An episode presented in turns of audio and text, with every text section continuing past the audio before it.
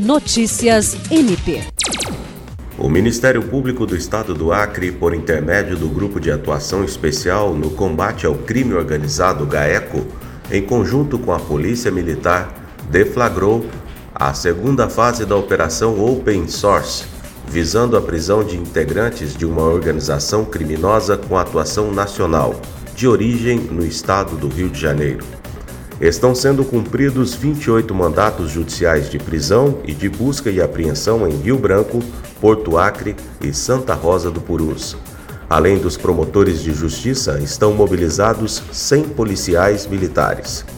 A operação foi denominada Open Source 2 porque a investigação, que durou três meses, obteve êxito em cruzar elementos captados em fontes abertas, notadamente redes sociais e publicações realizadas pelos próprios investigados com outros elementos de prova de poder do GAECO. A mesma metodologia foi utilizada na primeira fase da operação, deflagrada em maio de 2021 e que levou à prisão de 28 integrantes da mesma organização criminosa. William Crespo para a Agência de Notícias do Ministério Público do Estado do Acre.